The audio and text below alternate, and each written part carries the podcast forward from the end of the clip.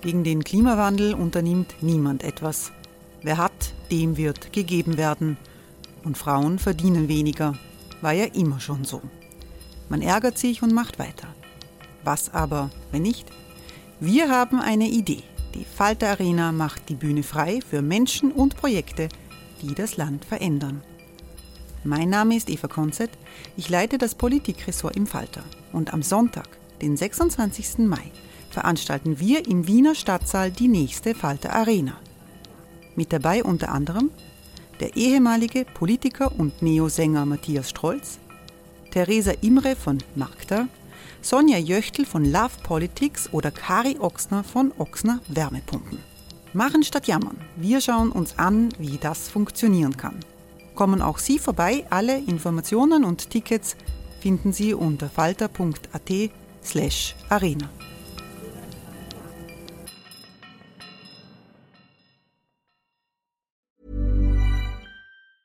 Hey, it's Ryan Reynolds, and I'm here with Keith, co star of my upcoming film, If, only in theaters, May 17th. Do you want to tell people the big news? All right, I'll do it. Sign up now and you'll get unlimited for $15 a month in six months of Paramount Plus Essential Plan on us. Mintmobile.com slash switch. Upfront payment of $45 equivalent to $15 per month. Unlimited over 40 gigabytes per month. Face lower speeds. Videos at 480p. Active Mint customers by 531.24 get six months of Paramount Plus Essential Plan. Auto renews after six months. Offer ends May 31st, 2024. Separate Paramount Plus registration required. Terms and conditions apply if rated PG.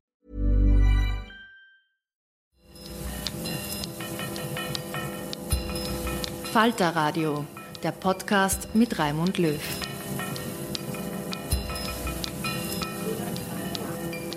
Sehr herzlich willkommen, meine Damen und Herren, zum Falter Radio für Samstag, den 24.11.2018. Als scharfzüngiger Kritiker der vorherrschenden Wirtschaftspolitik ist der österreichische Wirtschaftsforscher Stefan Schulmeister bekannt. Im Wiener Stadtgespräch mit Peter Huemer zieht der Ökonom einen großen historischen Bogen von der Weltwirtschaft vor und nach dem Triumph des Neoliberalismus.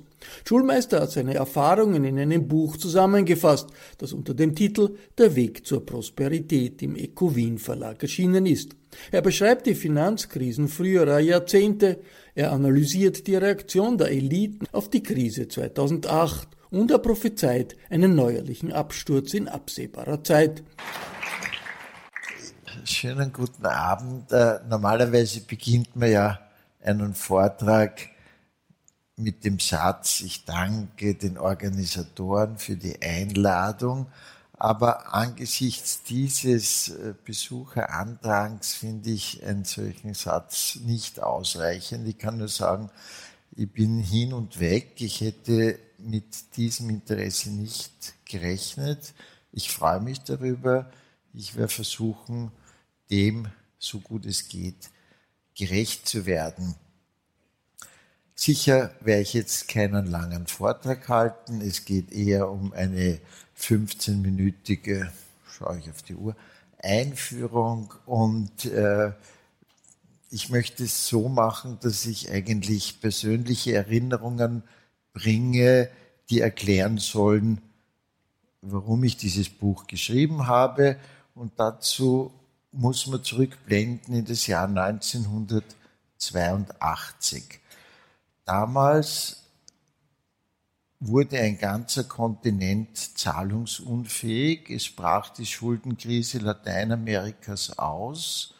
Und die gängige Erklärung lautete, diese Länder haben halt schwere Strukturprobleme, die Regierungen sind unfähig, zum Teil herrschen dort Militärdiktaturen und das sei die Ursache für die Schuldenkrise. Und diese Erklärung konnte ich nicht akzeptieren, weil noch zwei Jahre davor und in den ganzen 70er Jahren Brasilien, Argentinien und Mexiko die Vorbildländer der dritten Welt gewesen waren. Also begab ich mich auf Spurensuche und wurde relativ rasch fündig. Diese Länder hatten in den 70er Jahren ein wesentlich höheres Wirtschaftswachstum und sie haben mit ihrer Importnachfrage die Wirtschaft in den Industrieländern stabilisiert, konnten das natürlich nur tun, indem sie Dollarkredite aufgenommen haben. Das schien aber total vernünftig, denn der Dollar verlor in den 70er Jahren 50 Prozent an Wert. Und das bedeutet, wenn ich mich in Dollar verschulde, verschulde ich mich in einer Währung, die immer weniger wert ist. Das ist ja sehr verführerisch. Und dann allerdings wurde Ronald Reagan zum Präsidenten gewählt und ab 1980 ist der Dollar ganz steil nach oben gegangen. Das heißt, die Aufwertung des Dollars hat die reale Schuldenlast aus, aufgewertet. Das ist dasselbe wie der Heiselbauer-Effekt, wenn ein Österreicher sein Einfamilienhaus mit einem Frankenkredit finanziert hat und der Schweizer Franken wertet plötzlich auf. Das hat mich sehr zum Nachdenken gebracht. Denn wenn auch nur ein Prozent der Bevölkerung von Lateinamerika in der Folge des sogenannten verlorenen Jahrzehnts der 80er Jahre vorzeitig verstorben ist, dann hat die Schuldenkrise drei Millionen Menschen das Leben gekostet. Wenn auch nicht spektakulär wie bei einem Tsunami, sondern eher sozusagen im Schatten durch höhere Säuglingssterblichkeit, Verschlechterungen im Gesundheitssystem und, und, und. Und das war für mich ein ganz starker Anreiz, dem Verhältnis von Real- und Finanzwirtschaft ein bisschen auf die Spur zu gehen. Dazu kam ein zweiter Gedanke, besonders dann in den Jahren danach. Ich habe versucht zu rekonstruieren, die Rationalität des Verhaltens der einzelnen Akteure, die zu der Schuldenkrise Lateinamerikas geführt hatten. Und da waren einmal die neoliberalen Wirtschaftswissenschaftler, die völlig verständlich aus ihrer Sicht seit den 50er Jahren für eine Aufgabe des Systems fester Wechselkurse eingetreten sind. Da war der amerikanische Präsident, der wiederum rational im, Interesse der US-Wirtschaft das System von Bretton Woods, also das System fester Wechselkurse, äh, zur Seite geschoben hat, um die amerikanische Wirtschaft durch einen abwertenden Dollar zu stimulieren, zu stützen. Die Erdölexporteure haben rational gehandelt, indem sie den ersten Ölpreisschock durchsetzten in Reaktion auf die Entwertung jener Währung, in der sie bezahlt werden. Denn Erdölexporte werden ja bekanntlich nur in Dollar bezahlt. Die Devisenhändler haben rational gehandelt, wenn sie auf eine weitere Dollarabwertung spekuliert haben. Äh, der Ronald Reagan hat rational gehandelt, indem er einen Wahlkampf führte mit der Richtung, so kann es nicht weitergehen mit der hohen Inflation. Und die Wähler haben ihn verständlicherweise unter diesen Bedingungen als den großen Bekämpfer der Inflation gewählt. Und schließlich hat die amerikanische Notenbank rational gehandelt, indem sie aus ihrer Sicht die Inflation durch eine exorbitante Hochzinspolitik bekämpfte. Die Dollarzinsen sind so stark gestiegen, dass sie dann auch den Wechselkurs des Dollars nach oben zogen. Und wenn ich jetzt alles zusammenfasse, dann hat jeder der Akteure aus seiner Sicht rational gehandelt. Aber das Zusammenwirken der einzelnen Rationalitäten hat in eine soziale Katastrophe geführt. Das ist sozusagen die Metapher von der unsichtbaren Hand des Marktes auf den Kopf gestellt, weil in den in der sozusagen äh, neoliberalen Theorie ist ja die Vorstellung, wenn jeder nur seinem Eigennutz folgt, dann wird die unsichtbare Hand des Marktes das allgemeine Beste ermöglichen. Und hier haben die Rationalitäten der einzelnen Akteure genau das Gegenteil bewirkt, eine Katastrophe. Und seit 1982 verfolgt mich daher sozusagen dieser Gedanke, in welcher Weise beeinträchtigen Entwicklungen auf den Finanzmärkten die Realwirtschaft und Vorfrage, wieso kommt es überhaupt, dass die wichtigsten Preise für Unternehmer, das sind Wechselkurse, Rohstoffpreise, Zinssätze, Aktienkurse, in einer Abfolge von, wie das die Trader nennen, Bullenmärkten und Bärenmärkten schwanken. Ein Bullenmarkt, das nennen die Trader eine Phase, wo zum Beispiel Aktien übermäßig steigen. Zum Beispiel in den letzten neun Jahren sind die Aktienkurse weltweit auf das drei- bis vierfache gestiegen. Und danach kommt sozusagen die Ernüchterung, der Bärenmarkt, wenn sozusagen die Kurse wieder fallen. Und die Frage ist erstens, wie kommt das zustande? Zweitens, welche Auswirkungen hat es auf die Realwirtschaft? Und zum ersten Punkt habe ich sehr viel über Spekulationssysteme geforscht und sehr viel auch Feldforschung betrieben. Das ist in der Ökonomie eher unüblich. Das heißt, ich gehe in Trading Rooms, ich spreche mit den Spekulanten. Äh, das sind nicht meine Feinde, sondern ich versuche die Welt mit den Augen eines Spekulanten zu sehen. Äh, der zweite Teil ist die Frage, und was hat es jetzt mit der Arbeitslosigkeit zu tun? Was hat es mit der Staatsverschuldung zu tun? Was hat es mit dem, mit dem Abbau des Sozialstaats zu tun? Und da gingen meine Forschungen in die Richtung, dass die Unternehmen der Realwirtschaft unter so instabilen Rahmenbedingungen, die im völligen Gegensatz zur Welt der 50er und 60er Jahre stehen, verständlicherweise immer weniger real investieren und selber auf den Finanzmärkten Profit suchen.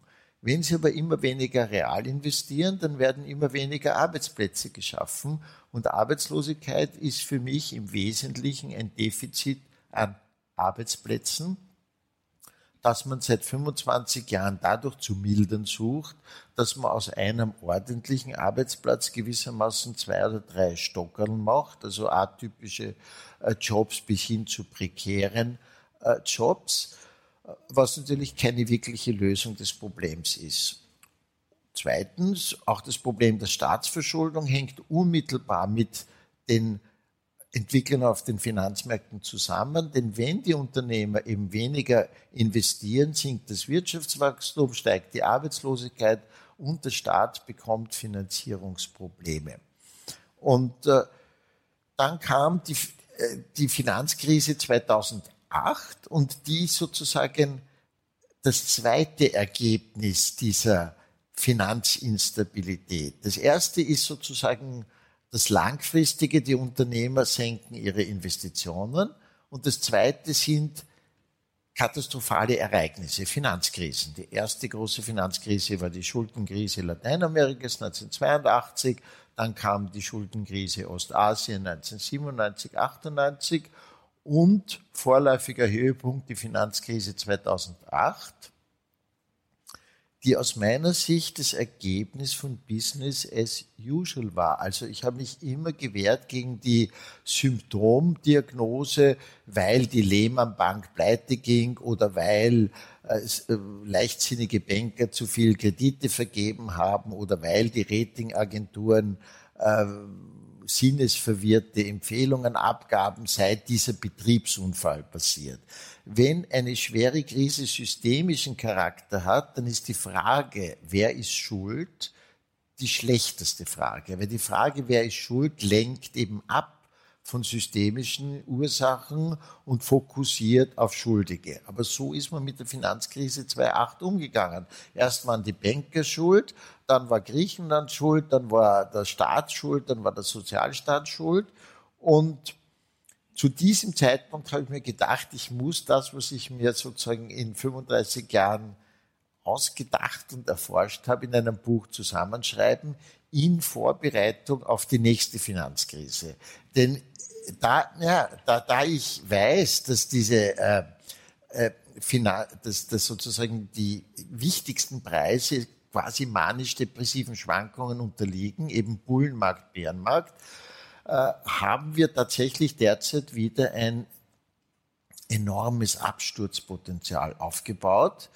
Denn 2008 hatten wir gleichzeitig einen Zusammenbruch der Aktienkurse, der Immobilienpreise und der Rohstoffpreise. Also das Außergewöhnliche der Finanzkrise war nicht der Bärenmarkt, sondern dass drei Bärenmärkte gleichzeitig erfolgt sind. Das ist tatsächlich das letzte Mal 1929 passiert. Und in den letzten neun Jahren haben wir wieder das Absturzpotenzial drei, bei drei Finanztiteln aufgebaut oder bei drei Vermögenswerten. Immobilien in den USA sind weit höher bereits wie 2008, die Immobilienpreise. Die Aktienkurse haben den größten Bullenmarkt in Amerika seit den 1920er Jahren, eine Vervierfachung des S&P 500, das ist der wichtigste amerikanische Aktienindex. Und dazu kommt jetzt aber die Anleihenkurse. Und die Staatsanleihen sind wiederum in dem, wo die Pensionsfonds, Pensionsfonds investieren, die wichtigste Veranlagungsform. Das heißt, wenn hier ein starker Kursverfall passiert, dann haben wir wieder eine quasi gleichzeitige Vermögensentwertung äh, mit erheblichen Folgen für die Realwirtschaft und auch mit erheblichen politischen Folgen möglicherweise. Ja. Und die Frage wird sein, geht Europa in Richtung auf, sage ich einmal, sanfter Faschismus, Urbanisierung, Nationalismus, äh, Suche nach Sündenböcken oder versuchen wir durch Aufklärung ähm, in eine andere Richtung zu gehen? Und das ist letztlich der Zweck dieses Buches, schon vor der Krise zu erklären, aus welche Dynamiken dahinter stecken, dass solche Krisen immer wieder passieren, um das zu vermeiden, was 2008 passiert ist. Denn 2008 war die Finanzkrise doch so etwas ähnliches wie 10 oder 20 aufgelegte Elfmeter, die man gegen den Neoliberalismus hätte einschießen können. Aber eingeschossen haben die Elfmeter die Neoliberalen. Und das hatte in meiner Wahrnehmung schon auch damit zu tun, dass eine wirklich handfeste Erklärung äh, konkreter Natur, warum diese Krise systemischen Charakter hat und warum wir am System was ändern müssen, eigentlich gefehlt hat. Und das war jetzt, glaube ich, ziemlich genau eine Viertelstunde.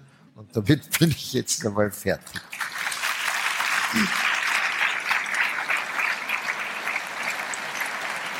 Dann wir bei dieser Schlussbemerkung eingeschossen haben die Neoliberalen, äh, weil es gelungen ist, einen Schuldigen zu finden, und das ist der Staat, und dann hat es geheißen, der Staat muss endlich seine Schulden abbauen, nachdem zuvor die Staaten, das heißt wir alle mit unserem Geld, mit äh, Milliarden die Banken gerettet hatten. Und dann hat es geheißen, der Staat, muss, der Staat muss endlich seine Schulden abbauen. Und das hat aber propagandistisch funktioniert. Und das ist die Frage, warum haben das so viele geglaubt, obwohl es ein offensichtlicher Trick gewesen ist.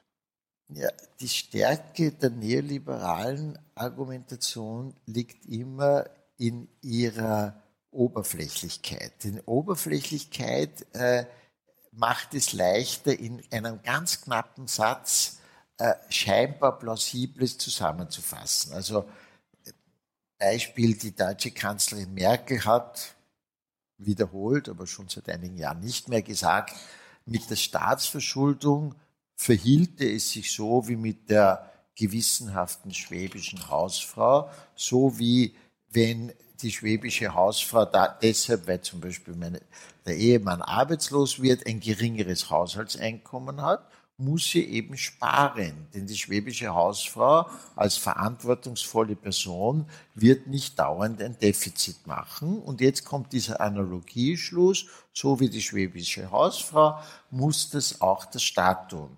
Und das ist etwas, das man in zehn Sekunden im Fernsehen rüberbringt, wie man so schön sagt. Soll ich jetzt erklären, Tatsache, dass der Staat ja nur ein Teil des gesamtwirtschaftlichen Systems ist, sodass, wenn man logisch denkt und bedächtig denkt, Entwicklungen in anderen Sektoren die mhm. Finanzlage des Staates zwingend beeinflusst. Nehmen wir die Finanzkrise, da kracht's, äh, Menschen werden arbeitslos, der Staat muss Arbeitslosengelder zahlen, er hat weniger Steuereinnahmen, er muss Banken retten und so weiter. Und der Staat er leidet ein Defizit. Das Defizit des Staates ist die Folge von Veränderungen im andre, in anderen Teilen des Systems. Ich glaube schon, dass man das plausibel machen kann, aber sicher nicht in zehn Sekunden. Das ist das Problem. Und äh, die Stärke ist jetzt sozusagen, ähm, sich auf ganz einfache Sätze zu beziehen, wie die schwäbische Hausfrau oder das, was quasi intuitiv zunächst bei vielen ankommt, der Schuldner ist schuld. Also gerade im Deutschen habe ich diese doppelte Konnotation, quasi Schuld ist ökonomische Schuld, aber es ist auch eine quasi ein moralisches Fehlverhalten. Ja, Äh, machen wir es am Beispiel Griechenland, das ja auch schon angesprochen wurde. Da habe ich einen Text von Ihnen gefunden mit dem Titel Schuld ist immer der Schuldner. Und äh, bis zu einem gewissen Grad ist Griechenland natürlich zu einem Lehrbeispiel in dem Zusammenhang geworden, mit Argumenten, die durchaus auch nicht unplausibel sind. Das heißt, es haben, es haben ja viele Griechen tatsächlich Anführungszeichen über ihre Verhältnisse gelebt.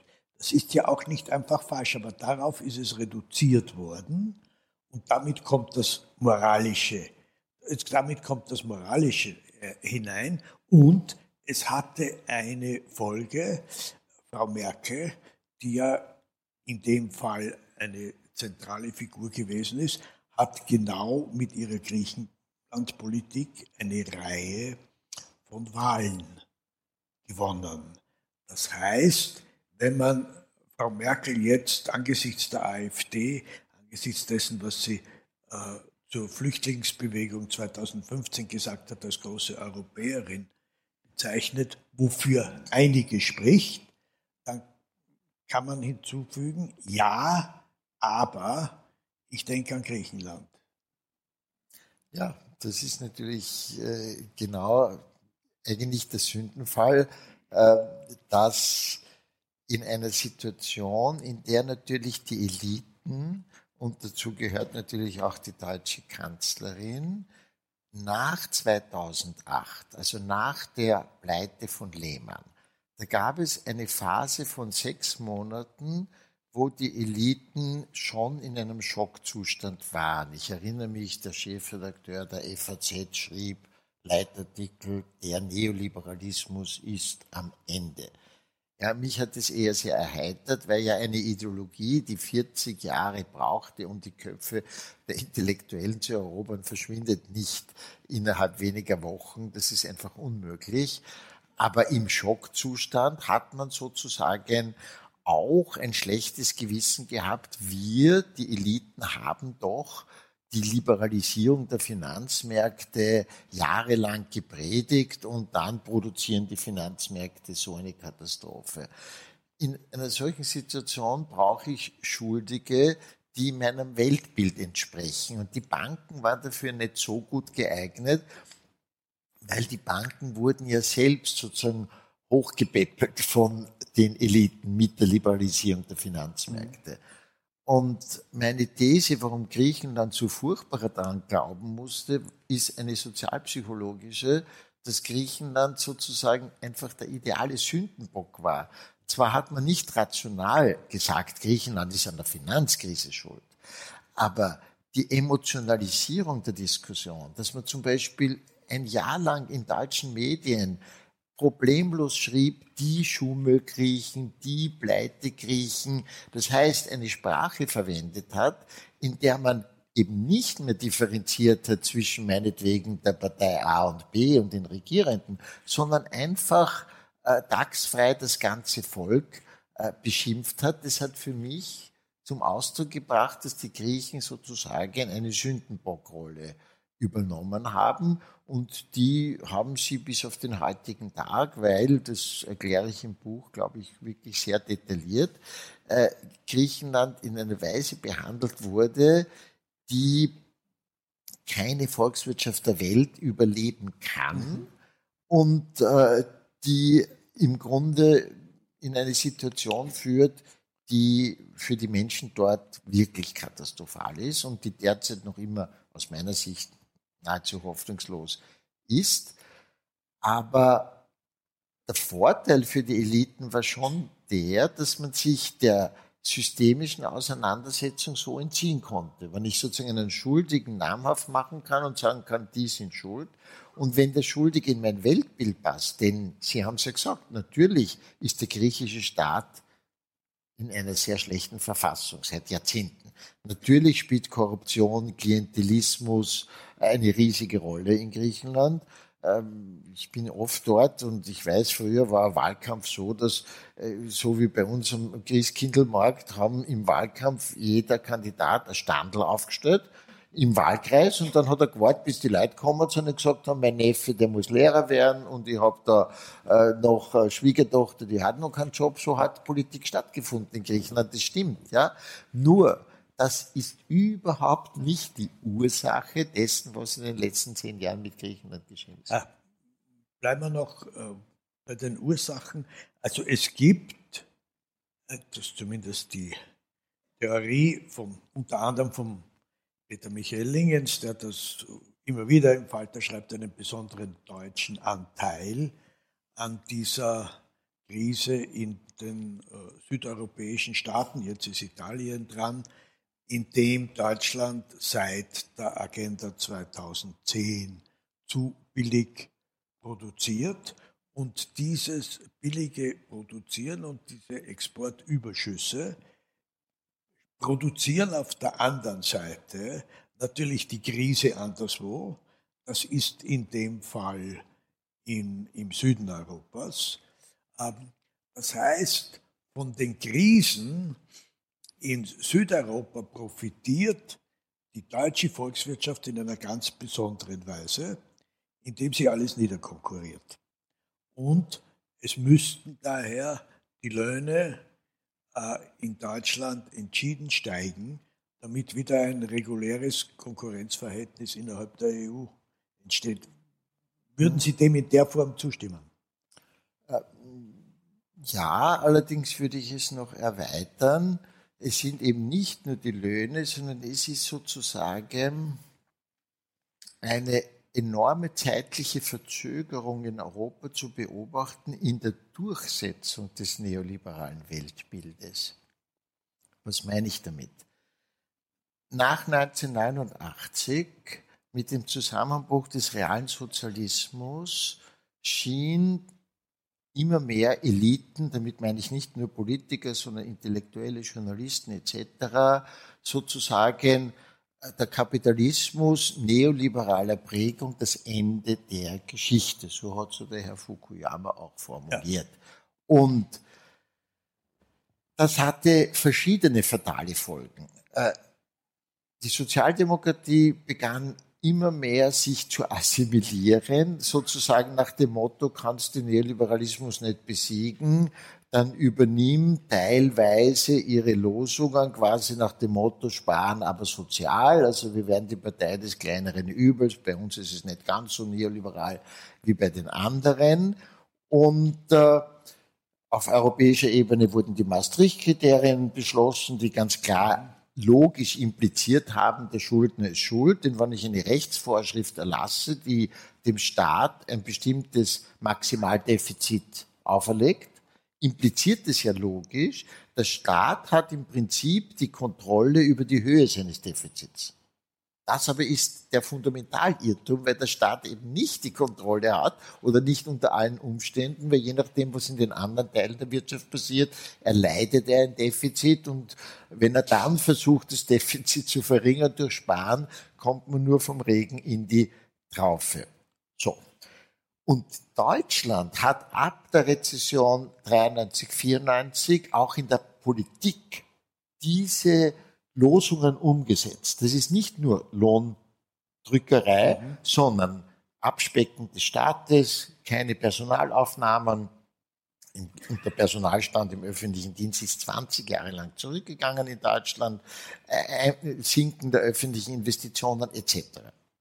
Die anderen europäischen Länder, besonders die in Südeuropa, haben aber zu diesem Zeitpunkt noch eine ganz andere Politik verfolgt. Die haben, nehmen wir aber auch Frankreich. Frankreich ist ein gutes Beispiel.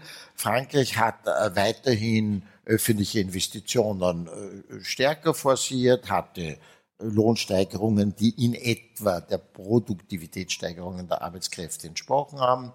Äh, und was heißt das jetzt? ein Land geht auf Sparkurs, nicht nur Deutschland, sondern ich sage manchmal die Satelliten, also Holland mhm. und äh, Österreich partiell auch, aber noch nicht so stark.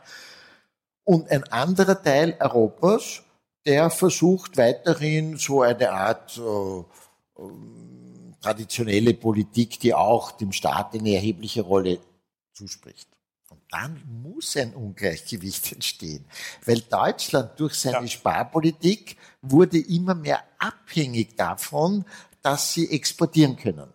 Das heißt, die deutsche Binnennachfrage, also die Nachfrage der Deutschen nach ihren eigenen Produkten stagniert und das kleine Wirtschaftswachstum, das der kranke Mann Europas zwischen 1994 und 2006 zustande brachte, das war den Exporten zu danken. Also Deutschland brauchte, um es bildlich zu sagen, die Griechen, auch wenn es nur ein kleines Land ist, die ihnen die Fregatten genau. abkauft, etc. Ja. Und was hat Deutschland gemacht? Die hat gesagt, ja, damit wir möglichst viel exportieren können, finanzieren wir euch natürlich eure Importüberschüsse. Kauft's, kauft's, kauft's, wir geben euch Kredit. So. Aufgrund, auf diese Weise ist Folgendes passiert. Die Südeuropäer haben ein viel höheres Wirtschaftswachstum gehabt. Das wurde dann noch mehr beschleunigt durch den Euro, weil den Euro haben wir seit 99. Das hat bedeutet, dass auch das Zinsniveau für diese Länder stark zurückgegangen ist. Und umgekehrt hat Deutschland immer mehr profitiert, weil jetzt die D-Mark nicht mehr aufwerten konnte ab 99. Ja. Zunächst schien das ja wunderbar. Und ich mache nur eine kleine Randbemerkung. Die Vorgeschichte der Euro-Krise hat unglaubliche Ähnlichkeit mit der Vorgeschichte der Krise Lateinamerikas. Es ist dieselbe Grundlogik. In den 70er Jahren hat Lateinamerika das Wirtschaftswachstum in den Industrieländern also, also gestützt zumindest durch seine übermäßige Importnachfrage, hat sich verschuldet und dann wurde ihm die Verschuldung sozusagen zum Verhängnis. Südeuropa hat mit seiner sehr stark steigenden Importnachfrage, insbesondere die deutsche Wirtschaft, gestützt in der Zeit, in der ja. es ihr schlecht gegangen ist. Dann kam die Finanzkrise und dann sagt man, jetzt müssen ja. Schulden zahlen. Und das geht natürlich nicht. Ja, Das ist äh, sozusagen ein, ähm, das, das Fatale war so quasi in, in meiner Interpretation, ich versuche das im Buch möglichst konkret verständlich zu machen, dass wir sozusagen eine Zeitverschiebung hatten. Deutschland beginnt mit der Austeritätspolitik ab Mitte der 90er Jahre. Südeuropa wird erst gezwungen nach der Finanzkrise, aber da umso brutaler, auf Austerität umzusteigen. Paradoxerweise zu dem gleichen Zeitpunkt beginnt aber Deutschland eine gemäßigt gemäßigt expansive Politik. Ja? Man darf nicht vergessen, dass seit 2009 in Deutschland viele Maßnahmen gesetzt wurden, die gar nicht dem eigenen neoliberalen Credo entsprechen. Das beginnt mit der Kurzarbeit, der Abwrackprämie, der Energiewende, die enorme äh, Mittel der öffentlichen Hand sozusagen in den Wirtschaftskreislauf fließen ließ, bis hin zur Einführung des Mindestlohns. Also die haben quasi ein keynesianisches Achtel getrunken oder zwei und haben aber dem Rest Europas den Austeritäts, das Austeritätswasser äh, empfohlen. Ja? Äh, jetzt äh, äh, letzter Aspekt zur Auto, Auster, Austeritätspolitik und dem, was sie in Europa ausgelöst hat, jetzt äh, speziell im Süden. Eigentlich könnte man logisch annehmen, äh, dass der Wirtschaft an einer Investitionspolitik des Staates interessiert sein sollte, weil das gibt ja Aufträge. Also das wäre eigentlich der naheliegende logische Schluss. Jetzt läuft aber genau das Gegenteil, indem von äh, Seiten äh, des Marktes an den Staat ständig die Forderung kommt, äh, er soll sparen und die Frage ist, wie weit das wirklich den wirtschaftlichen Interessen entspricht und wie weit das Ideologie ist in, um, in einem Machtkampf. Ja, ich, ich, würde eben die ideologische Komponente wirklich nicht unterschätzen. Mhm. Was diese gegenwärtige Krise aus meiner Sicht einzigartig macht, ist, dass der Prozess der Krisenvertiefung unglaublich langsam erfolgte, im Grunde gestreckt über 45 Jahre, weil ich datiere den Beginn des Wegs in die Krise mit äh, dem Jahr 1971, also der Aufgabe des Systems fester Wechselkurse. Diese Langsamkeit gibt dem Prozess den Anschein von Sachzwanghaftigkeit, die jungen Leute wissen ja gar nicht mehr, dass man eine Welt natürlich haben kann, wo Vollbeschäftigung herrscht, wo der Sozialstaat stark ist, wo es keine prekären Jobs gibt. Natürlich ist das möglich, weil das Schicksal des Menschen ist der Mensch, bitte sehr. Das sind ja gesellschaftliche Prozesse, die im Prinzip gestaltbar sind und nicht durch irgendwelche höheren Wesen uns äh, diktiert werden. Aber dieses emanzipatorische Bewusstsein, ja, wir können uns die Welt anders einrichten. Das ist sozusagen ähm, verlernt worden, beziehungsweise ist sozusagen jetzt in eine kleine Gruppe von Weltverbesserern, die sozusagen dann, ähm, ich möchte nicht boshaft sein, aber sozusagen ein bisschen Heilslehren verkünden, Gemeinwohlökonomie oder was immer, äh, aber sozusagen im alltäglichen Diskurs trauen wir uns nicht mehr wirklich zu, ähm, den konkreten Weg in den einzelnen Schritten zu denken, der in eine politisch mitgestaltete, gesteuerte, andere Gesellschaft führt. Ja. Aber ohne dem geht's nicht, weil sozusagen, ja. ja. Äh, bleiben wir dabei. Also wir hatten ab Mitte der 50er Jahre und in den 60er Jahren bis in die 70er Jahre gab es Vollbeschäftigung bei uns und auch eine vergleichsweise hohe Zufriedenheit äh, der Bevölkerung. Und dann ab den 80er Jahren kippt es, die äh, soziale, ökonomische Situation von Menschen wird schleichend, aber erkennbar schlechter.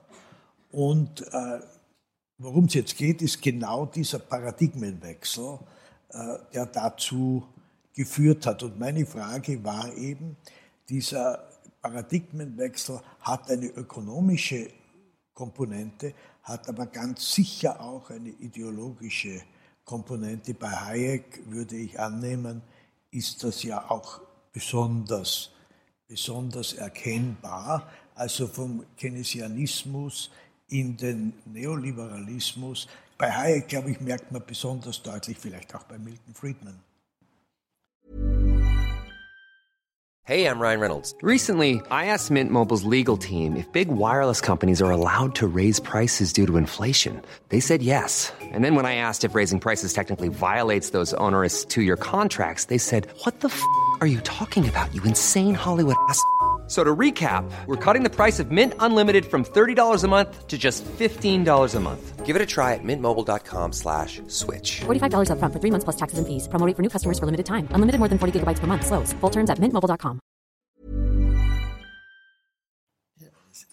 Ja, sicher, weil was ich an Hayek, muss ich schon sagen, bewundere, ist, dass er nach einer verheerenden persönlichen Niederlage, um das nur kurz in Erinnerung zu rufen, Hayek war ein ganz junger österreichischer Professor, Begründer des Instituts für Wirtschaftsforschung gemeinsam mit Mises, der 1931 mit 32 Jahren an die London School of Economics berufen wurde. Das war schon eine große Ehre und zwar nur, weil er einen oder zwei äh, Gastvorträge gehalten hatte, die aber einen ungeheuren Eindruck gemacht haben.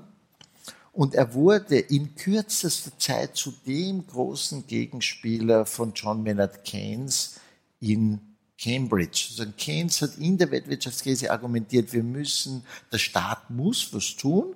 Und der Hayek hat immer gegengehalten, man muss eine Krise sich sozusagen ausleben lassen. Eine Krise ist so ähnlich wie ein Reinigungsprozess und äh, der Staat darf nichts tun. So, und dann erscheint die allgemeine Theorie von Keynes und schlägt wie eine Bombe ein und der Hayek war völlig weg vom Fenster. Der war ein, ich meine, das ist schon auch menschlicher Problem, wenn man so berühmt ist und auf einmal ist man nichts mehr, ja. Und der Hayek ist aber jemand, der einen langen Atem hatte. Der hat sozusagen gesagt, das Match habe ich verloren, aber das heißt noch lange nicht, dass ich äh, den Krieg verliere. Und er hat den langen Feldzug, wenn ich so sagen darf, geplant.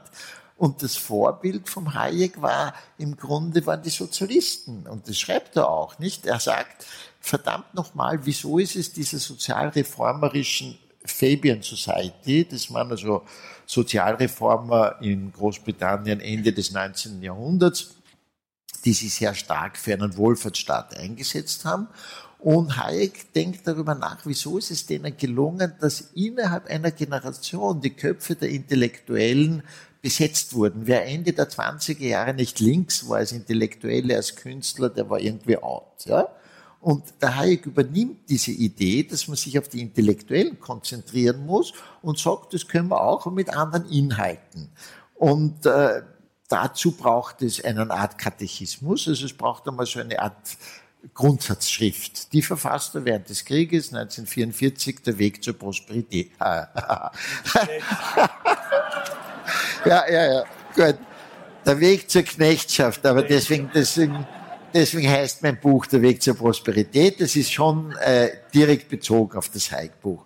Auch die Widmung. Nicht? Beim Hayek ist die Widmung den Sozialisten in allen Parteien, weil der Hayek das Gefühl hatte, im Grunde sind auch die Konservativen, die Christdemokraten, die sind alle schon infiziert von diesem sozialistischen Gedankengut. Daher widmet der Hayek seine neoliberale Kampfschrift den Sozialisten in allen Parteien. Und ich widme sie natürlich den Neoliberalen in allen Parteien, weil gerade die Sozialdemokratie äh, in den letzten 30 Jahren eben auch sehr stark infiziert wurde von diesem neoliberalen Denken. Und jetzt muss ich es kürzer machen.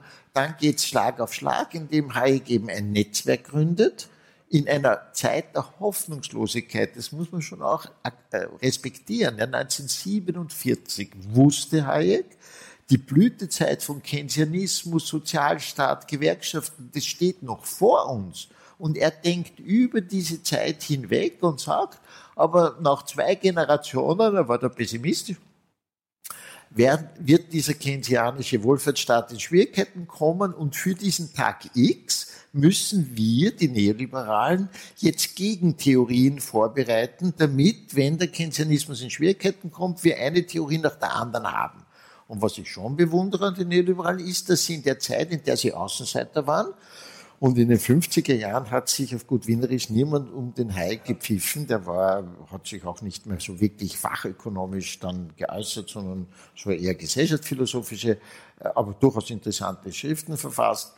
Ähm, der Hayek hat gesagt, so, die Zeit des Außenseitertums müssen wir nützen, indem wir zwischen zwei Kämpfern unterscheiden. Die Sprache der Neoliberalen war immer sehr militärisch. Also das ist auch sehr interessant. Freedom Fighters und the Battle of Ideas und das geht lang. Äh, sie haben eine sehr martialische Sprache. Ja? Und für die Kriegsführung müssen wir eben unterscheiden zwischen den Original Thinkers, das sind die Geistesgrößen. Also der Hayek, der Milton Friedman, der James Buchanan, der Gary Becker, alle spätere Nobelpreisträger, das sind die Original Thinkers und dann haben wir die Second-Hand Dealers in Ideas. Das sind sozusagen die Wiederverkäufer, das sind normale Universitätsprofessoren, Chefredakteure und so weiter. Die sollen dann äh, unsere genialen Ideen sozusagen in äh, volkstümlichen Pamphleten weiterverkaufen, an die Schulen geben und dafür brauchen wir wieder Thinktanks. Das Ganze ist schon sehr klug konzipiert. Ja? Thinktanks sind nichts anderes als Einrichtungen, die diese Übersetzungsarbeit leisten. Ja? Und die sind jetzt fast 20 Jahre Außenseiter, aber sie waren eben in der Zeit leider verhängnisvoll fleißig. Zum Beispiel die Theorie, dass freie Finanzmärkte prinzipiell nicht äh, destabilisieren können. Das schreibt der Milton Friedman schon 1953. Eine riesige Tautologie, aber so geschickt geführt, dass wie bei jeder Tautologie, dass man eben nicht gleich gemerkt hat, dass das, was er sozusagen als Schlussfolgerung zieht, schon in seinen Annahmen drinnen steckte, ohne dass ich jetzt ins Detail gehe. Überhaupt ist Friedman ja. ein wirklicher Tautologiekünstler. Ne, schon gut gemacht. Auch die natürliche Arbeitslosenrate ist in Wirklichkeit äh, tautologisches Konstrukt. Gut, aber um es kurz zu machen, dafür, dass ich sozusagen ein wissenschaftliches Weltbild durchsetze. Und das war das Ziel. Also da, da gibt es eben den Aufsatz von Hayek 1949, die Intellektuellen und der Sozialismus, wo er sagt, wörtliches Zitat, aber schon übersetzt, wenn wir den aktivsten Teil der Intellektuellen zu unserer Glaubensvorstellung, eigentlich to our set of beliefs, schreibt er nicht einmal Wahrheit, äh, konvertiert haben, braucht man eigentlich nichts mehr tun. Und das war eine geniale Einsicht, weil sozusagen der Gedanke ist, wenn zum Beispiel an den Universitäten nur mehr neoliberale Theorien unterrichtet werden, dann spuckt das System äh, permanent nur, vereinfache jetzt Ökonomen aus, die sitzen dann in den Institutionen, in den Ministerien und so weiter und reproduzieren dieses Denksystems und das ist eben gelungen.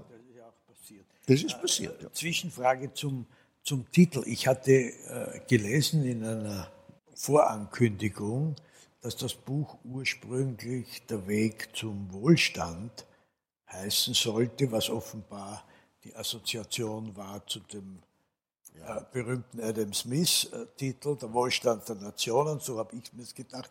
Und jetzt ist dann daraus geworden, der Weg zur Prosperität, warum nicht der Wohlstand? Das war letztlich, ich war, ich war neutral. Ich dachte, der Verlag äh, würde lieber Wohlstand haben. Äh, ich persönlich hatte leichte Präferenz für Prosperität, obwohl ich wusste, dass Prosperität äh, als Begriff für, sage ich einmal, nicht Intellektuelle nicht immer selbstverständlich ist. Und das wäre ich auch manchmal gefragt. Aber das hat dann der Verlag entschieden. Und ähm, nicht wichtig. Es, es ist kein, kein kein, kein ah, zentraler Punkt. Ja. Bleiben, wir, bleiben wir bei diesem Paradigmenwechsel, also Finanzkapitalismus, äh, Entfesselung, dann allmählich ist das äh, Finanzkapital außer Kontrolle gehalten. Es war nicht mehr entfesselt, es ist außer Kontrolle geraten.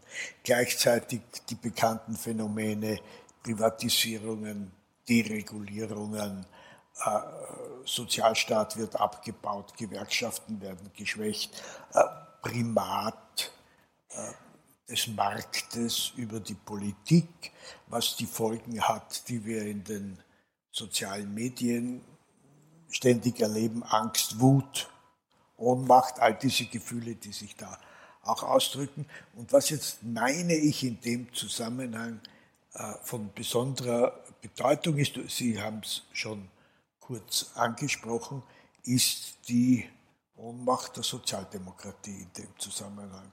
Das ist ganz wichtig, dass, die, äh, dass der Sozialdemokratie ab den 80er Jahren nichts dazu eingefallen ist, als wir gehen in dieselbe Richtung, aber sanfter und freundlicher.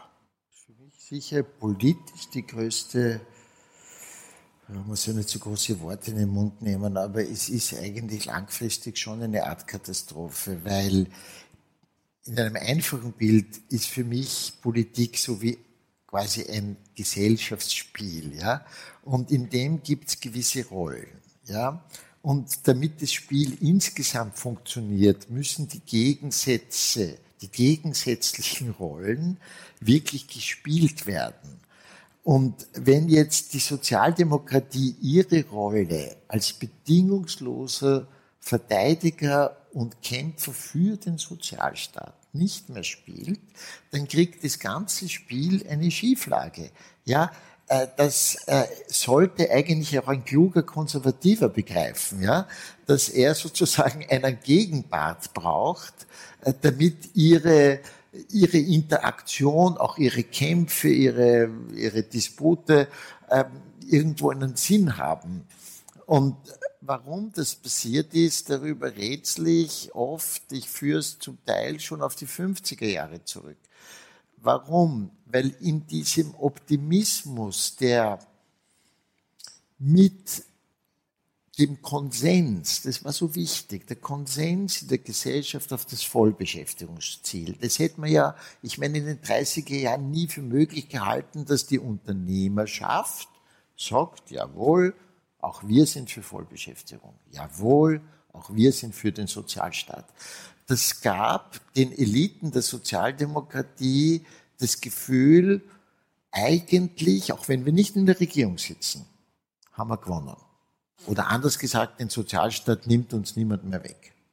Das hat möglicherweise diese paternalistische Haltung gefördert. Das machen wir schon für euch. Sozusagen, ja, äh, ganz im Gegensatz zur Geschichte der Arbeiterbewegung, die, wenn man etwa die österreichische Arbeiterbewegung betrachtet, dann war für Viktor Adler immer klar, man kann nur mit den quasi Betroffenen äh, Gesellschaften verändern. Es gibt sogar ein Zitat von Viktor Adler, das sehr problematisch ist, aber äh, wenn man den Kontext kennt, ist es nicht mehr problematisch, wo er sagt, es ist besser, mit den Massen zu irren, als gegen die Massen Recht zu haben. Was er damit meinte, in meinem Verständnis, ist, dass man sozusagen nur, wenn man gemeinsam mit den Massen irrt, auch mit den Massen wieder lernen kann. Ja? Und äh, sobald aber eine Art paternalistische Haltung einsetzt, verliert man, banal gesprochen, das Fußvolk. Und ohne Fußvolk kann eine konservative Partei problemlos auskommen, aber eine Sozialdemokratie kann ohne Fußvolk leider nicht auskommen. Ja. Und wenn das dann Kronenzeitungsleser wären, dann gibt's, gibt's halt gröbere Troubles und die werden jetzt noch kommen. Weil das ist natürlich der Nährboden der Rechtspopulisten. Das ist ganz klar, die, die verwirrten, orientierungslosen, zukunftsängstlichen, äh, deren Gefühle werden von sozialdemokratischen wie soll man sagen, Führerpolitikern eigentlich nicht wirklich angesprochen, weil dazu müssten die sozialdemokratischen Führer ihren eigenen Anteil sozusagen nicht nur bedenken, sondern auch kundtun. Ja, solange die deutsche Sozialdemokratie ganz konkret nicht sagt, wir haben mit Hartz IV einen verheerenden politischen Fehler begangen, es tut uns leid und wir machen das jetzt anders, das würde honoriert werden. Aber die kennen nicht, weil die so, so verheiratet sind, nämlich manche wollen schon, andere nicht. Ich bin ja bei keiner Partei, also jetzt muss ich aufpassen, weil vielleicht gibt es in Deutschland eh schon mehr. Also ich weiß, es gibt mehr Diskussionen, aber das Grundproblem ist schon, dass, dass Menschen, die lange, oft zu lange an der Macht sind. Und das kommt noch dazu. Wir haben ja fast nur Berufspolitiker.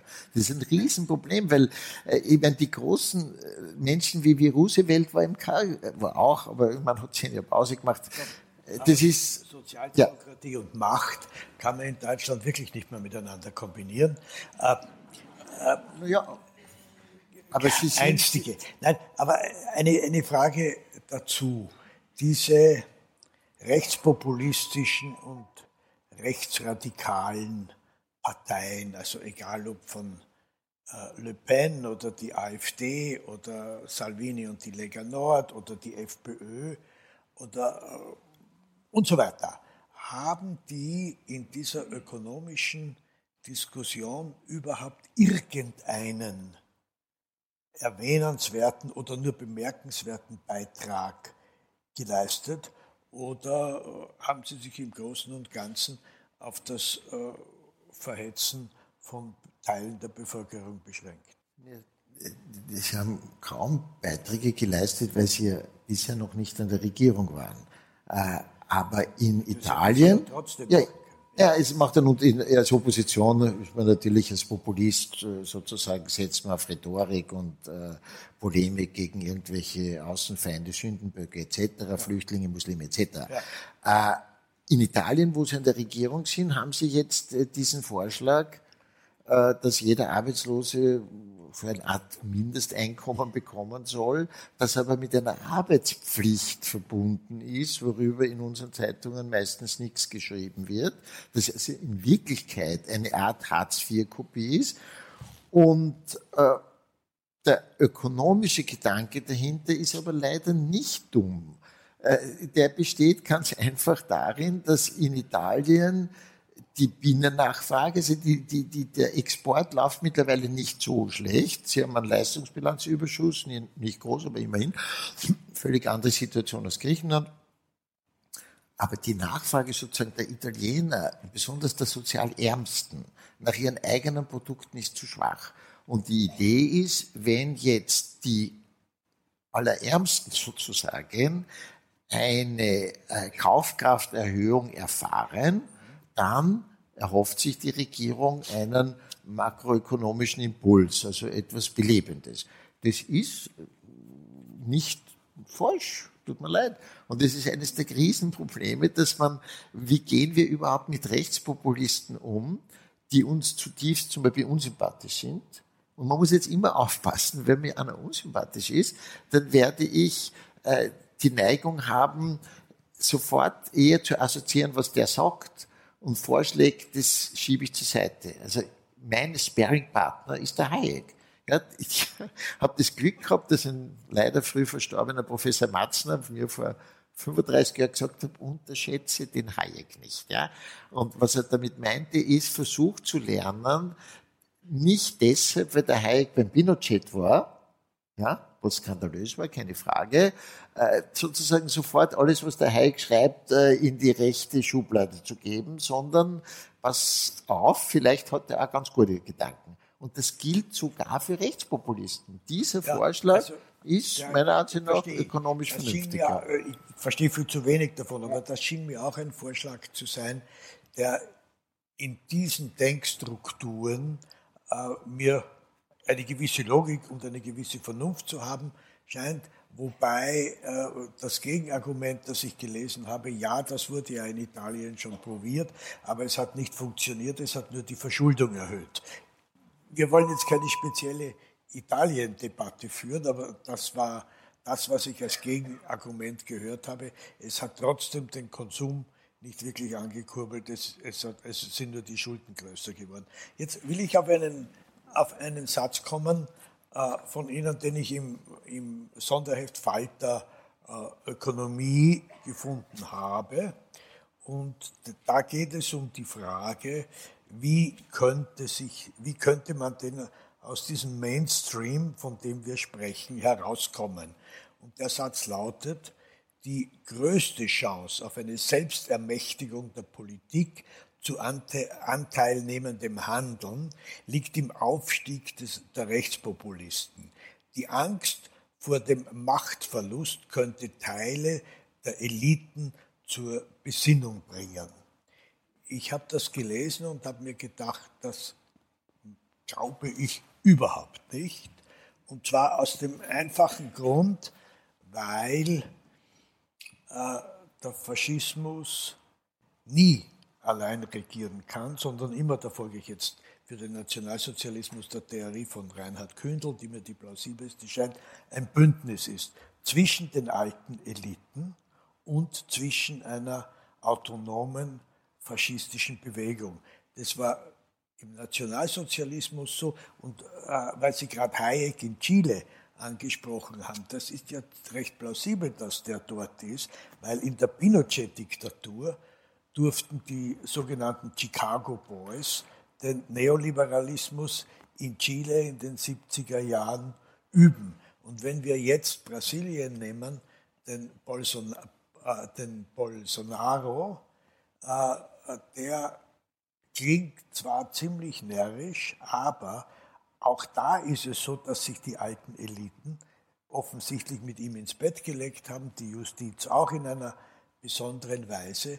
Das heißt, die, die erschrecken und dann sagen, um Gottes Willen, um Gottes Willen, das haben wir nicht gewollt, das ist immer nur ein kleiner Teil dieser Eliten, sondern wenn die Rechtspopulisten äh, oder Rechtsradikalen oder ein neuer, wie immer gewandelter, neu zu definierender Faschismus an die Macht kommt, dann wird er auch wieder ein Bündnis sein mit Bürokratie, äh, mit Wirtschaft und, und, und, also mit Industriekapitalismus, Finanzkapitalismus und so weiter.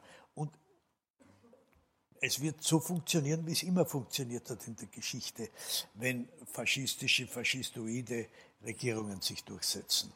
Also ich glaube nicht, dass ein Aufstieg der Rechtspopulisten einen Abschreckungscharakter haben könnte. Kann sein. Vielleicht ist es Wishful Thinking. Ich glaube nur nicht, dass wir die Parallelität mit den 30er Jahren zu weit treiben sollten, weil im Ausmaß ist natürlich äh, der Rechtspopulismus in Europa äh, schon wirklich was anderes als Mussolinis Faschismus oder äh, gar Hitlers Nationalsozialismus. Das habe ich aber auch nicht gemacht. Ja, also ich, und ich gebe auch zu, dahinter steckt ein bisschen Wishful Thinking. Also spielen wir es konkret durch. Es gibt eine neuerliche Finanzkrise. In der neuerlichen Finanzkrise kommt es zu einer echten Finanzschmelze. Das heißt auch äh, Sparvermögen über 100.000 Euro werden tatsächlich dezimiert. Ähm, die Pensionsfonds äh, erfahren eine Entwertung um, sagen wir, 20, 25 Prozent. Es kommt jetzt nicht auf die Zahl an.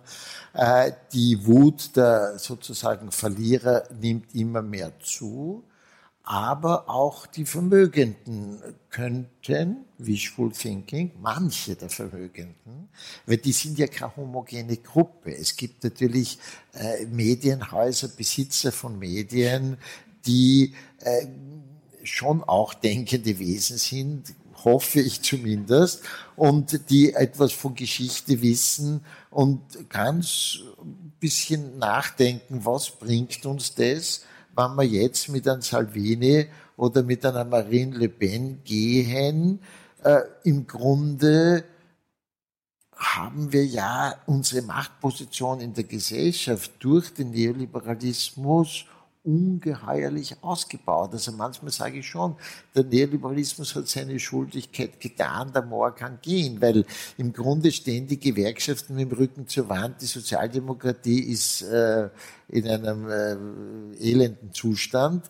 Äh, die Machteliten, die ökonomischen Machteliten könnten ja auch sagen, eigentlich äh, haben wir nicht mehr so viel zu gewinnen, wenn wir eine, Art Urbanisierung Europas erleben.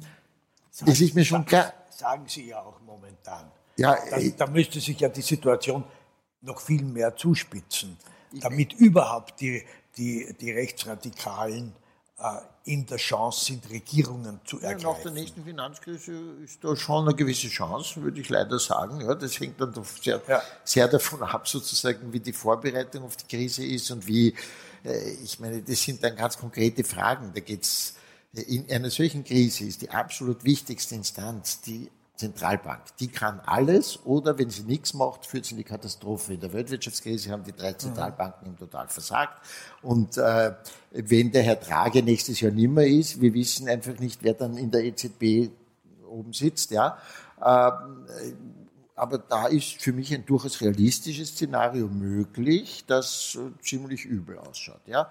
Und äh, dann wird sozusagen die Frage sein für die, für zumindest Teile der Reichen, ja, was bringt jetzt ganz simpel kalkuliert, was bringt mir das, wenn ich mich jetzt mit den, äh, wie soll ich sie nennen, sagen wir, bleiben wir bei Rechtspopulisten statt Faschisten oder Faschistoid oder so, sagen wir Rechtspopulisten. Was, was bringt mir das, wenn ich der Marine Le Pen äh, zur Präsidentschaft verhelfe? Im Vergleich zu äh, einer Situation, wo ich äh, sozusagen traditionell konservative Machtpolitik versuche, mit zum Beispiel einer weiterhin orientierungslosen Sozialdemokratie. Das sind jetzt so ein bisschen Gedankenspielereien, gebe ich zu, das bringt nur mäßig was. Ähm, wo ist, ich weiß ja nicht, warum ich das, das ist auch schon wieder länger her, dass ich vor einem Jahr oder eineinhalb Jahren das Interview gegeben habe. Seitdem Gut. Bin, äh, bin ich, äh, nicht, die Frage dahinter ist schon spannend, warum hat, warum habe ich das gesagt? Weil ich natürlich wirklich, äh, ich, ich bin ein hoffnungsloser, äh, Aufklärer, aber hoffnungslos jetzt ambivalent, also ich sozusagen hoffnungslos im nicht aufgeben können. Ich glaube schon, dass es möglich ist, dass auch zum Beispiel sehr reiche, äh, sehr mächtige, ähm, nicht unbedingt immer moralisch schlechte sind und äh, sich vielleicht auch äh, Gedanken machen über die Geschichte. Ich halte es auch für möglich, nehmen wir doch das Beispiel jetzt dieser neuen Gegen, wie Sie sagen, sind noch keine Gegenbewegungen, aber was langsam entstehen könnte, ist äh, als Reaktion auf die Tatsache, dass wir wieder Sündenböcke brauchen, als Reaktion auf die Tatsache, wie Flüchtlinge instrumentalisiert werden, da tut sich jetzt schon was im Bereich der Kirchen, im Bereich der NGOs, im Bereich der ÖVP auch, ja. Das sind ja. natürlich, die trauen sich noch nicht so. Aber der Herr Wallner immerhin hebt schon seine Stimme. Äh, äh, man kann Menschen ihrer Identität nicht völlig berauben, aber ich gebe zu, dass okay. Sie merken ja schon die äh, ähm, schwierige äh, Frage. Äh, ich, ich komme mit einem, mit einem neuen Begriff, der in dem Zusammenhang gefallen ist. Ihr Hinweis, dass der Neoliberalismus die Frage in welcher Gesellschaft wollen wir leben, äh, sinnlos und überflüssig macht, weil in der neoliberalistischen äh, Theorie regelt das der Markt und daher ist, es, ist das eine Entscheidung, die den Einzelnen oder der Gemeinschaft entzogen ist, in welcher Gesellschaft wir leben wollen, weil das der Markt festlegt. Und jetzt hat äh, Frau Merkel in einer, meine ich, klugen Weise äh, versucht, Markt und Politik definitorisch unter einen Hut zu bringen und hat eine Formulierung gefunden, die lautet marktkonforme Demokratie. Wie kommt Ihnen das vor? Ganz, ganz dumm. Und, äh, ähm, und so, dumm ist es, glaube ich. Oh ja, es ist dumm. Ist es, äh, dumm es ist dumm. Weil sie Politikerin ist, ist es dumm. Jeder muss schon an das denken, welche Rolle er spielt und was er in dieser Rolle sagt. Wenn ich als Politiker, als Politiker sozusagen nicht für den Primat der Politik kämpfe, sondern sozusagen in einem Art vorauseilenden Gehorsam sage, ja, ich möchte eh nur marktkonforme Politik machen, dann bin ich Teil des Selbstentmündigungsprozesses, der das Ziel der neoliberalen Ideologen war und den sie so hervorragend vorangetrieben haben.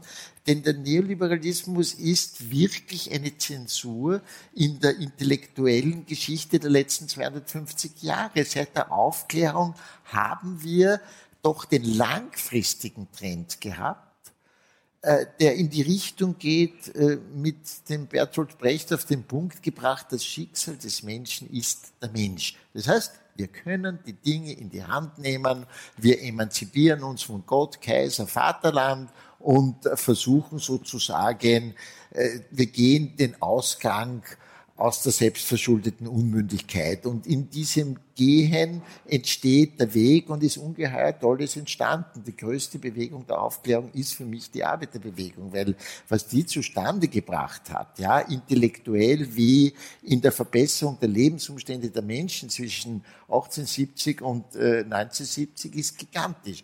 Und der Neoliberalismus ist zum ersten Mal eine, Begeg eine Bewegung der Gegenaufklärung, also eine Bewegung, die sozusagen sagt, nein, das Schicksal des Menschen ist der Markt. Und ein wörtliches Zitat von Hayek, äh, der Mensch hat sich den anonymen Kräften des Marktes zu unterwerfen.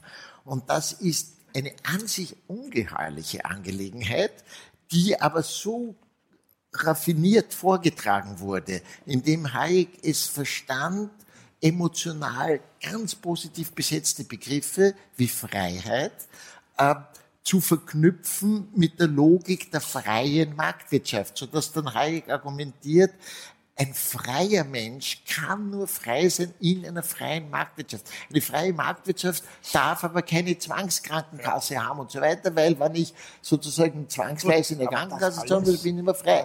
Das, das alles hat ja Frau Merkel in einer gewissen Weise äh, internalisiert. Und genau deswegen, das hat sie auch in der Griechenland-Krise gezeigt, versucht sie, Kategorien der Politik mit Kategorien des Marktes unter einen Hut zu bringen, was ich als verheerend bezeichnen würde, was man aber, wenn man sie ausschließlich als Politikerin versteht, man auch als dumm bezeichnen kann, weil es für die, für die Kategorie Politik natürlich selbstbeschädigend ist. Das ist schon völlig klar. Jetzt eine andere Frage. Ich, wenn ich auf den Schluss des Buches komme, damit wir zum Positiven kommen, Kapitel 6 ist die Navigation aus der Krise. Äh, und da gibt es drei Punkte und ich möchte jetzt mit dem, zweiten, mit dem zweiten Punkt beginnen. Erneuerung des europäischen Sozialmodells. Äh, Frage dazu. Dieses Sozialmodell, das äh, in den 50er Jahren so voll zu greifen begonnen hat, logischerweise nach einer Phase des Elends unmittelbar nach dem Krieg. Ich spreche jetzt von Europa, Österreich, Deutschland speziell, aber auch Frankreich, England und so weiter. Äh, wie weit hängt das Funktionieren dieses Sozialmodells mit dem Zweiten Weltkrieg zusammen und mit den riesigen Zerstörungen, die er angerichtet hat, äh, mit dem Wiederaufbau und mit der Tatsache, dass der Zweite Weltkrieg diesen unglaublich krisenhaften Kapitalismus der Zwischenkriegszeit praktisch für einige Zeit beendet hat. Also wie weit ist, ist das Funktionieren dieses Sozialmodells auch einer vorangegangenen riesigen Katastrophe geschuldet?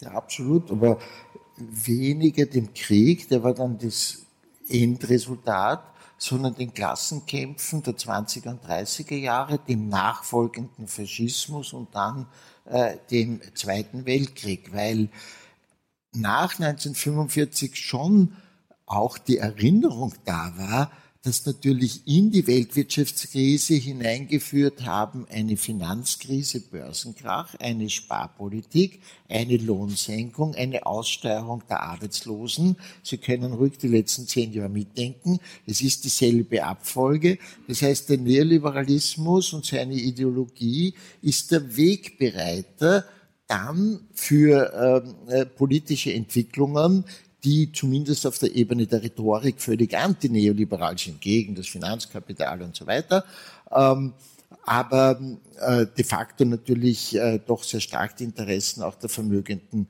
vertreten. Und äh, jetzt sind mehrere Dinge, quasi sch schwere Krisen sind der Anlass für das Nachdenken.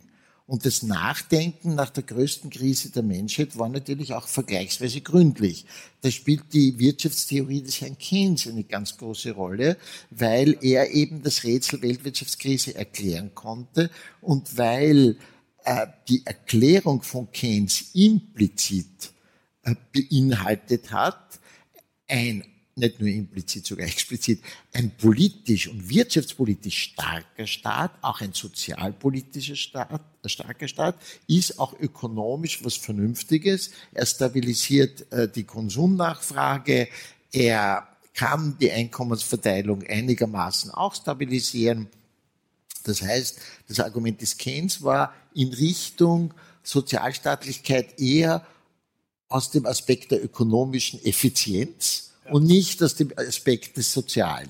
Dazu kommt aber der Einfluss der äh, natürlich der Sozialdemokratie und die Erinnerung an die Klassenkämpfe. Und dazu kommt dann aber ganz wichtig der Kalte Krieg. Weil wir hatten natürlich jetzt die Trennung Europas in Ost und West, der Systemwettbewerb.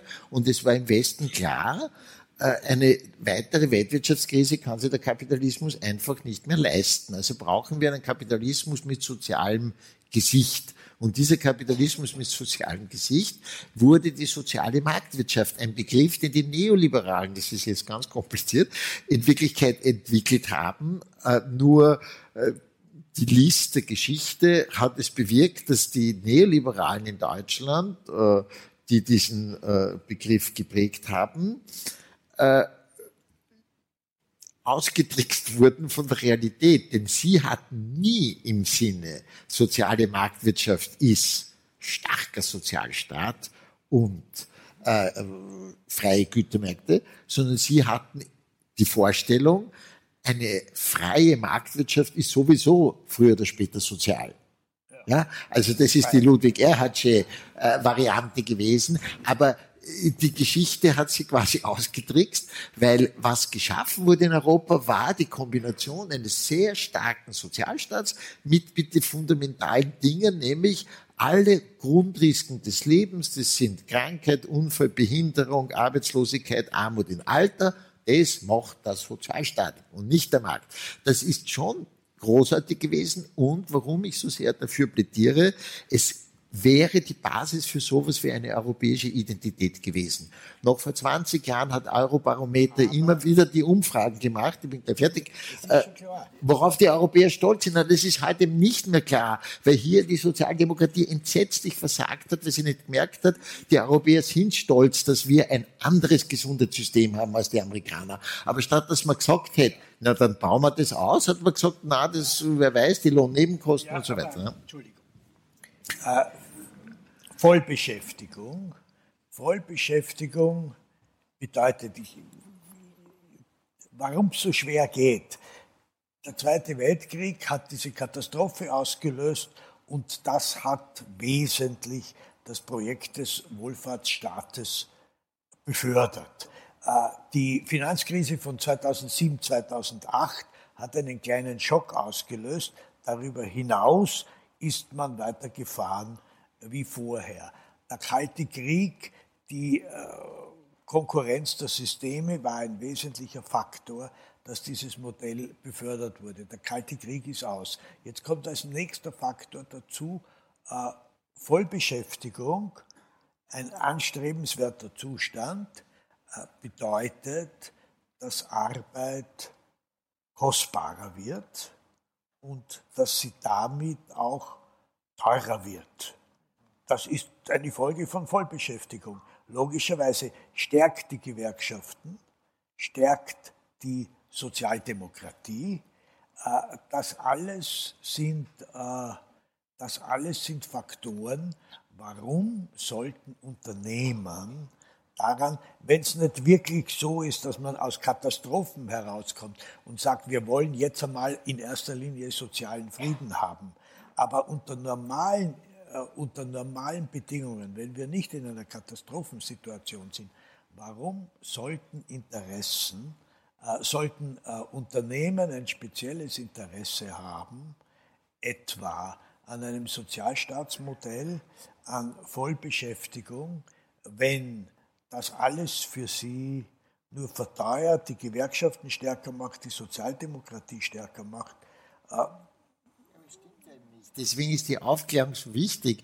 Es gibt sehr wohl Unternehmer, die kapieren, dass wenn äh, in Europa ein gutes, äh, äh, gesundes System da ist, ein öffentliches Bildungssystem etc., dass das für Sie als Unternehmer auch besser ist. Da kann man natürlich, muss man unterscheiden zwischen zum Beispiel Klein- und Mittelbetrieben und den Großkonzernen.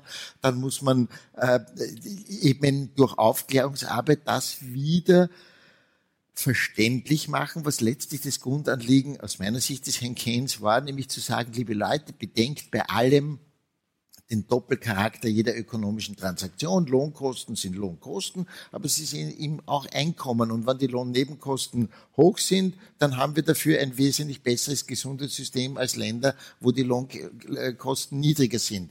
Wir sehen im Querschnittsvergleich, dass Länder, die noch einen relativ starken Sozialstaat haben, auch ökonomisch besser dastehen. Und besonders denken wir doch konkret, wenn es wirklich jetzt eine, noch einmal eine Finanzkrise gibt, ja, und es gibt einen Schub an Nationalismus und Italien schafft es, aus dem Euro auszusteigen, dann haben wir zehn Jahre Wirtschaftskrieg in Europa. Das ist völlig unvermeidlich. Dann geht's wieder, dann haben wir wieder nationale Währungen. Nationale Währungen heißt, dass unglaubliche Beträge von Finanzkapital weg sind, weil die Italiener werden nie im Leben ihre Auslandsschulden äh, äh, ähm, anerkennen. Die sind weg. Also alles, was Deutschland hier an Forderungen gegenüber Italien hat, ist weg. So, und jetzt sage ich Ihnen eines, ja. Äh, es gibt genug reiche Leute, die wissen, wenn wir in Europa jetzt einen Wirtschaftskrieg haben, den kann das internationale Kapital schon überhaupt nicht brauchen. Das ist, ja, aber den wird's geben, ja, das ist ein kleiner Schritt, das versuche ich im Buch zu zeigen. Wenn die Währungsunion scheitert, dann ist die ja. Sache gelaufen.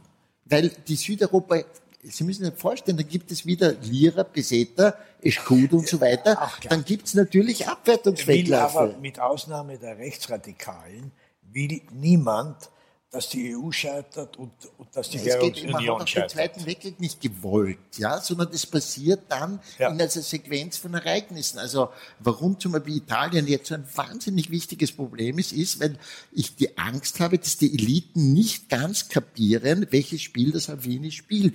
Weil es ist doch ganz offensichtlich, er, er bettelt darum, dass Italien so behandelt wird wie Griechenland. Italien soll erniedrigt werden bis zum geht nicht mehr, weil dann kann das Salvini innerhalb Italiens Italiens die Italiener aufhetzen ja. und sagen, da habt ihr die Deutschen und so weiter. Ja? Und daher muss man aufpassen, denn äh, das Grundargument der italienischen Ökonomen ist eben das, dem man sich nicht entziehen muss. Das lautet, die ganzen Staatsschuldenregeln samt und sonders sind ein ökonomischer Schwachsinn. Ja? Und das ist mit ein Grund, warum die Regierung in Italien die Position hat, weil die argumentiert zum Teil wirklich prinzipiell, ökonomisch völlig richtig es läuft daraus hinaus, dass sie jetzt die Europäische Kommission herausfordern, indem sie letztlich sagen, diese Regeln sind für den Hugo. Das ist natürlich eine wahnsinnige Provokation, aber es ist die Wahrheit. Diese Regeln sind einfach ein solcher Nonsens, dass man, also jetzt steigern wir langsam rein, müsste es ja sein, aber äh, und wir kommen, wir dürfen uns vor dieser Frage nicht drücken. Es traut sich kein österreichischer Wirtschaftsjournalist ernsthaft zu erwägen, dass der Fiskalpakt ein Schwachsinn ist. Also kurz resonieren, nachdenken, nachlesen, ja. Das ist noch völliges Tabu, weil es kann doch unmöglich sein, dass die Eliten sämtlicher europäischen Länder, die Wirtschaftswissenschaftler und so weiter, einen solchen Unsinn zustande bringen. Es kann aber sein, weil sozusagen jeder Unsinn hat seine Pfadabhängigkeit. Die, die, der Unsinn wächst langsam in den Lehrbüchern und, und äh, überträgt, sich weiter über die Ausbildungssysteme und, und, und. Und irgendeinmal steht das System an. Und die Griechen haben unglücklicherweise mit einem ökonomisch wirklich hochintelligenten, der Varoufakis ist ein guter Ökonom, ich mag sein Ego nicht, aber das ist ein guter Ökonom, der hat versucht, das inhaltlich zu argumentieren. Also nicht nur jetzt für Griechenland, sondern er wollte einfach, dass man sozusagen in ganz Europa die Log, das logische Fundament der Austeritätspolitik endlich einmal anschaut. Ja? Dafür wurde er natürlich tödlich bestraft. Ja, weil das war eine Provokation der Ungeheuerlichkeit. Ein kleines Land Griechenland, Griechenland, also Krise produzieren und dann noch frech sein. Ja, aber bei den Italienern ist die Geschichte eben jetzt anders, weil die Italiener äh, sozusagen eben die zehnmal, also so kann sich Europa nicht spielen äh, mit Italien wie mit Griechenland, das ist ganz klar. Aber daher wird es auch unglaublich spannend die nächste Zeit, ja, weil äh, nicht jetzt wegen des Budgets im Detail, sondern weil es für mich immer klarer wird, Europa steuert auf diese Grundfrage zu, äh, sich überlegen zu müssen, ob die neoliberale Navigationskarte und jede Wirtschaftstheorie hat die Funktion einer Navigationskarte, die quasi Anweisungen gibt der Politik, wann jetzt rechts abbiegen, also sparen, wenn der Staat ein Defizit hat und so weiter. Also alle diese Anweisungen. Und wenn es so sein sollte, dass die Navigationskarte im Ganzen irreparabel falsch ist, dann müssen wir uns dieser Frage stellen. Und das Ausweichen von dieser Frage ist eben das, was äh, leider Gottes äh, nichts bringen wird. 2008 respektive danach als diese Chance gewesen wäre, haben wir, die Staaten, äh, auch die Wissenschaft letztlich sich dieser Frage nicht gestellt. Sie haben in Ihrer ähm, Einleitung davon gesprochen, äh, die Bären sind möglicherweise wieder los und es könnte wieder zu einer Kumulation von Bärenmärkten kommen äh, drei an der Zahl, so wie es 2008 gewesen ist, äh, wieder die Immobilienpreise äh, mit dabei. Und äh, ja, und die Frage ist jetzt, könnte an der italienischen Frage sich das alles entzünden oder ist das in Ihren Augen völlig entkoppelt? Von dieser Frage und äh, die, äh, dieser Aspekt der drohenden Bärenmärkte, ist das mehr eine Warnung oder mehr eine Prognose? Es ist eine Prognose, aber eines Musters. Es ist nicht die Prognose dass in den nächsten 14 Tagen oder drei Monaten das passieren wird. Ja, das, ich, ich, bin aber eine, ist, das ist zu kurz als Frist. Nein, äh, wie soll ich sagen? In einer Welt, in der systematisch Unsicherheit produziert wird durch die Finanzmärkte, kann man sinnvollerweise keine äh, Prognose quantitativer Natur machen. Also äh, wann ein Bärenmarkt beginnt, wie stark die Kurse fallen, das ist sinnlos. Was man aber sehr wohl kann, ist aufgrund der Erfahrung sagen, es gibt hier gewisse Muster, die sich bisher immer wiederholt haben und ungeachtet wann es passieren wird, äh, wird es passieren. Die Wahrscheinlichkeit ist unvergleichlich größer, als dass das nicht passiert. Warum?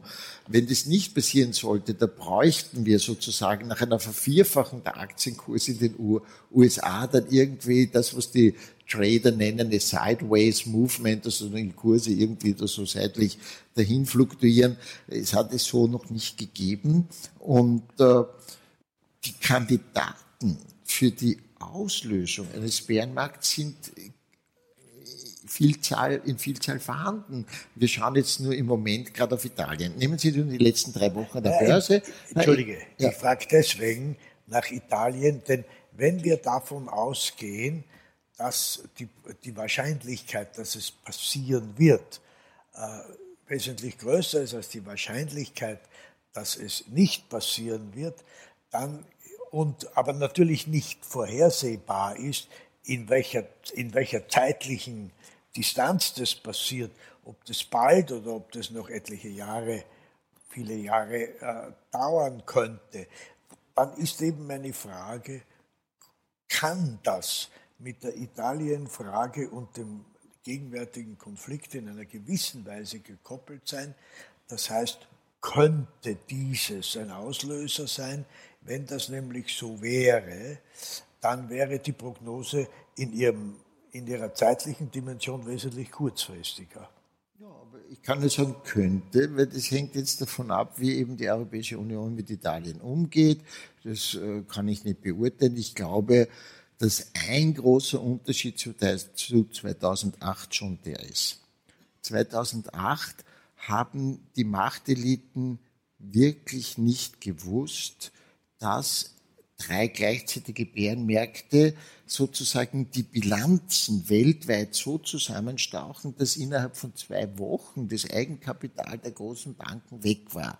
Das haben die wirklich nicht gewusst. Jetzt wissen Sie Na, absolut wissen sie es jetzt und äh, äh, bereiten sich meiner Ansicht nach auch darauf vor. Das heißt, die Europäische Zentralbank weiß das natürlich schon, ja.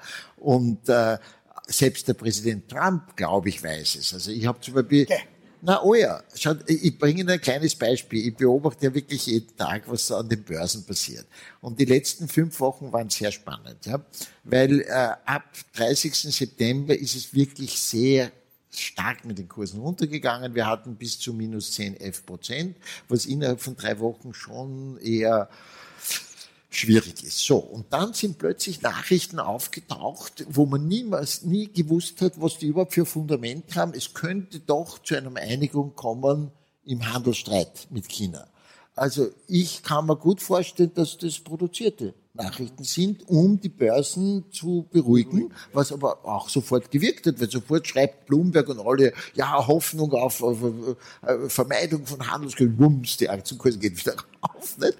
Das heißt, wenn Sie aber die, die ich will nicht ins technische Detail gehen, aber wenn Sie schauen, was die letzten, äh, das hängt jetzt ab, davon ab, welche Aktien wir anschauen, aber der deutsche Aktienmarkt haben wir schon eine ganz ordentliche sozusagen Abwärtsbewegung. Allerdings mit immer starken Gegenbewegungen. Das ist viel besser, wenn ich so sagen darf, wie was nach Lehmann passiert ist, weil das war sozusagen ein freier Fall.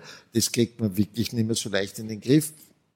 Also die Sache ist sicher äh, komplizierter äh, in dem Sinne als äh, eine Wiederholung von 2008 eins zu eins glaube ich nicht, weil eben die Akteure mittlerweile schon was gelernt haben. Ja, aber das Grundproblem und mir geht es immer um diese systemischen Fragen, die Spielanordnung lassen wir unser Geld arbeiten, ist als Spielanordnung eben einfach zum Untergang verurteilt, weil Geld nicht arbeitet. Es ist so banal, wie es ist. Ja, ich kann versuchen, als einzelner Spekulant natürlich durch gute Derivattransaktionen Gewinn zu machen. wenn ich gut bin, wird es mir auch gelingen. Aber das System kann prinzipiell nicht reicher werden, dadurch, dass immer mehr Finanztitel gegeneinander getauscht werden. Das ist eine, Prinzip, eine systemische Frage. Ja? Und äh, die meine Rolle kann nur sein, äh, halt zu versuchen, die ganz konkreten Spielregeln, zum Beispiel wie Finanzspekulation funktioniert und welche äh, Trading-Systeme es gibt, so zu erklären, dass das auch ein Nicht-Ökonom verstehen kann. Ich hoffe, das ist mir gelungen. Und äh, das ist, ist, ist, ein kleiner, ist ein kleiner Beitrag. Aber es ist, äh, es ist deshalb so wichtig, weil die Finanzmärkte gehören sozusagen, sind der Inbegriff dieses höheren Wesens. Also wenn man Spitzenpolitiker fragt, können wir etwas gegen die, die Macht der internationalen Finanzmärkte tun, werden sie sagen, na, da kann man nichts machen. Und das ist eben völliger Schwachsinn, ja, weil erstens die Akteure auf den Finanzmärkten überhaupt keinen Durchblick haben. Es ist ja nicht so, dass die sie auskennen und die anderen, äh, die Politiker kennen sie nicht aus, aber die Finanzalchemisten kennen sie aus, die kennen sie auch nicht aus. Sie kennen sie nur ein bisschen weniger nicht aus, wie zum Beispiel Amateurtrader. Das, das reicht schon, dass, sie, äh, dass man eben spekulative Gewinne macht. Gut, also das ist ein wundervolles Resümee und die Empfehlung für Sie lautet schlicht und einfach, sich warm anzuziehen. Damit hätten wir zum Schluss zwei Lektüre-Empfehlungen. Die eine ist Adam Smith und die andere ist dieses Buch, Der Weg zur Prosperität. Der Autor ist es bereit, es, ein Exemplar, wenn Sie es kaufen, mit seiner Unterschrift zu entwerten.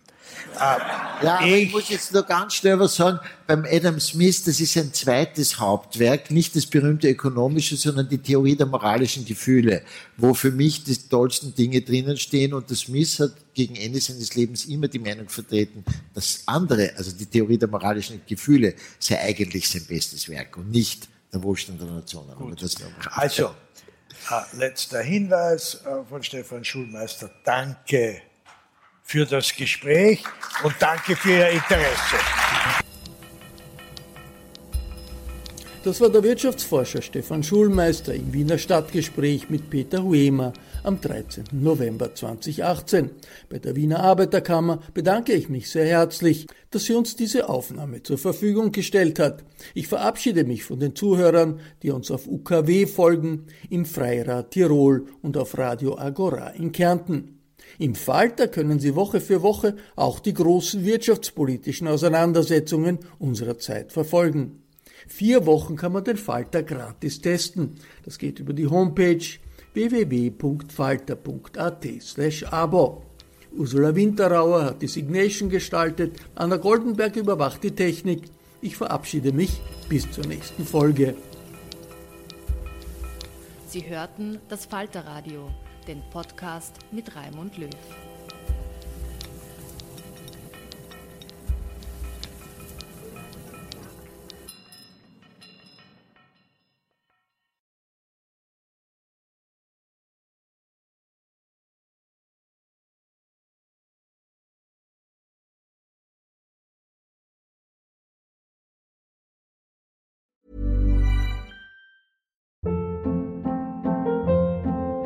Hold up. What was that? Boring. No flavor. That was as bad as those leftovers you ate all week. Kiki Palmer here, and it's time to say hello to something fresh and guilt-free. Hello Fresh. Jazz up dinner with pecan-crusted chicken or garlic butter shrimp scampi. Now that's music to my mouth. Hello Fresh. Let's get this dinner party started. Discover all the delicious possibilities at hellofresh.com.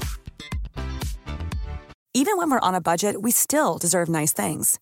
Quince is a place to scoop up stunning high-end goods for 50 to 80% less than similar brands. They have buttery soft cashmere sweaters starting at $50, luxurious Italian leather bags, and so much more. Plus, Quince only works with factories that use safe, ethical, and responsible manufacturing. Get the high-end goods you'll love without the high price tag with Quince. Go to quince.com/style for free shipping and 365-day returns.